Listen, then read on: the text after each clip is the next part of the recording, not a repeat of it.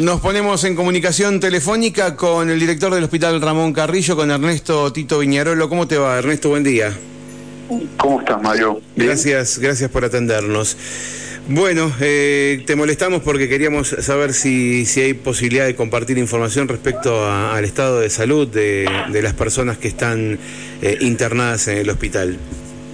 Sí, eh, nada, las los, los pacientes que están internados, que hoy son siete, están han tenido una evolución estable, eh, favorable en, en, general. Así que, nada, hoy estamos ahora en la mañana, hay tres pacientes en terapia, eh, posiblemente al, uno o dos de ellos por ahí pasen a sala general ya.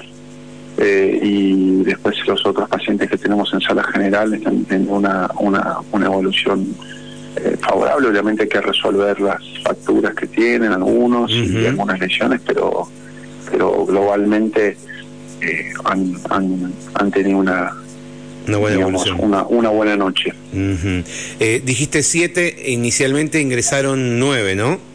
Nueve, sí, uno fue dado de alta, ni, siquiera se internó, fue dado en el momento y otro fue derivado a Neuquén. Em, eh, ¿Tenés información de los pacientes que están en la clínica Chapelco? Eh, no, no tengo información actualizada de, la gente que está en Chapelco, la verdad que no, ahí esa te la, te la debo. Eh, sé que dos de ellos estaban en terapia, pero no estoy al tanto de cómo están. Ok. Eh, de, de, Clínica Chapelco no se derivó nadie en Neuquén, ¿no? Solamente desde el hospital. No, no, no. Sí, fue uno de acá. ¿Que hacía falta algún requerimiento en particular? porque Sí, sí porque estaba con, había empezado con unos síntomas neurológicos y requería por ahí una evaluación de neurocirugía que en ese momento nosotros no teníamos. Entonces justo aprovechamos también un poco, venía un vuelo sanitario y decidimos no aprovechar el, contexto y, mandar para allá. Si no, por ahí se hubiera quedado acá y hubiera tenido una evaluación hoy acá. Pero pero bueno, fue justo una ventanita también práctica de grupo de luz y, en ese momento tomamos esa decisión. Esa decisión, claro. ¿Cómo, cómo analizás, eh, Ernesto, eh, eh, la, preparación del hospital digo para, para recibir esta tragedia ayer? ¿Cómo, cómo estuvo, cómo, cómo se organizó todo? La verdad que la verdad que yo estoy muy satisfecho con el trabajo que hizo todo el equipo de, del hospital, sumado al, al 100 y, bomberos y la policía este y defensa civil y el ejército. La verdad que fue un trabajo en conjunto que, que la verdad que, que estamos muy, muy conformes. La verdad que acá todos los sectores trabajaron muy bien desde eh, limpieza, mantenimiento, este, seguridad, gestión de pacientes, farmacia. La verdad que todos estuvieron a disposición. En, muy poco tiempo se armó todo, digamos, ya estábamos todos muy muy organizados para recibir, digamos, un número grande de pacientes. Se trabajó bien también con la clínica.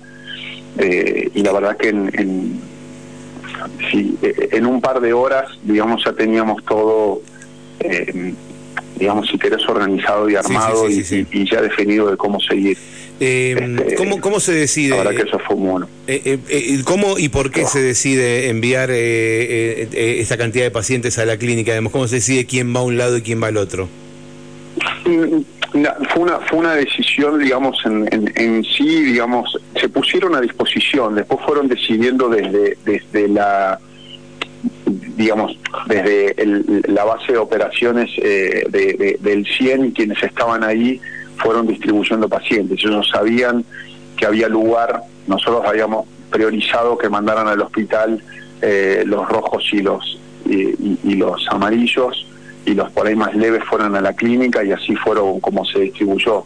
este, la clínica se puso a disposición en términos de camas también porque el, digamos siempre por ahí el cuello de botella está en la cantidad de digamos planteaban un escenario de, de, cantidad de gente digamos de códigos rojos que requerían terapia intensiva entonces en función de la disponibilidad de camas se puso en funcionamiento rápido así. Después hay una evaluación secundaria eh, y, se vuelven a recategorizar los pacientes no entonces en el momento por eso te digo que en un lapso de tres horas ya estaba todo distribuido Después cuando uno revé la redistribución seguramente podría haber hecho, pero en el momento es como que se fueron repartiendo. Llegaba una ambulancia, iba para un lado, para el otro y, así quedó repartido. El resto. Este, eh, en función de disponibilidad de camas también, ¿no? Claro, claro, de camas, imagino, de personal para la atención también. Sí, sí, sí, por eso, digamos, en cuanto, digamos, eh, la gente de la clínica dijo yo tengo disponible esto y, se utilizó el recurso. Claro. Eh, ¿Tenés idea sobre la evolución del paciente que fue derivado en Neuquén?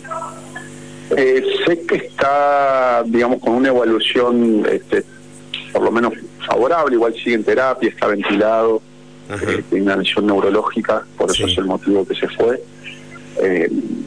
y sé que está estable y y que, y, que, por lo menos el Estado no empeoró. Eh, estimo que va a andar bien. Bien. Está, ayer durante la tarde se, se, se, leía en redes y se escuchó también en, la zona del accidente alguna, alguna posibilidad de falta de insumos en el hospital para la atención. ¿Cómo estamos en ese sentido? No, a ver, hubo salir a buscar, obviamente que veníamos con una situación de insumos compleja y crítica. Sí. Eh, obviamente en el momento este, digamos, empiezan a, digamos, nada, tenés que empezar a, pedir y, se, rápidamente se activó un plan de contingencia para que no nos faltara nada. Pero bueno, no, no veníamos con una situación holgada del tema, entonces genera un estrés extra, pero se pudo resolver no es ideal.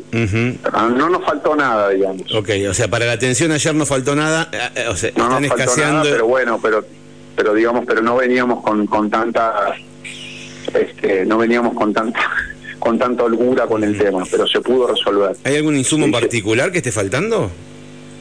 O sea que el que... digamos, me lo tirás así porque falta como un poco de todo, ah, digamos. Entonces, no sé si alguno en particular. está bien, está bien, está bien.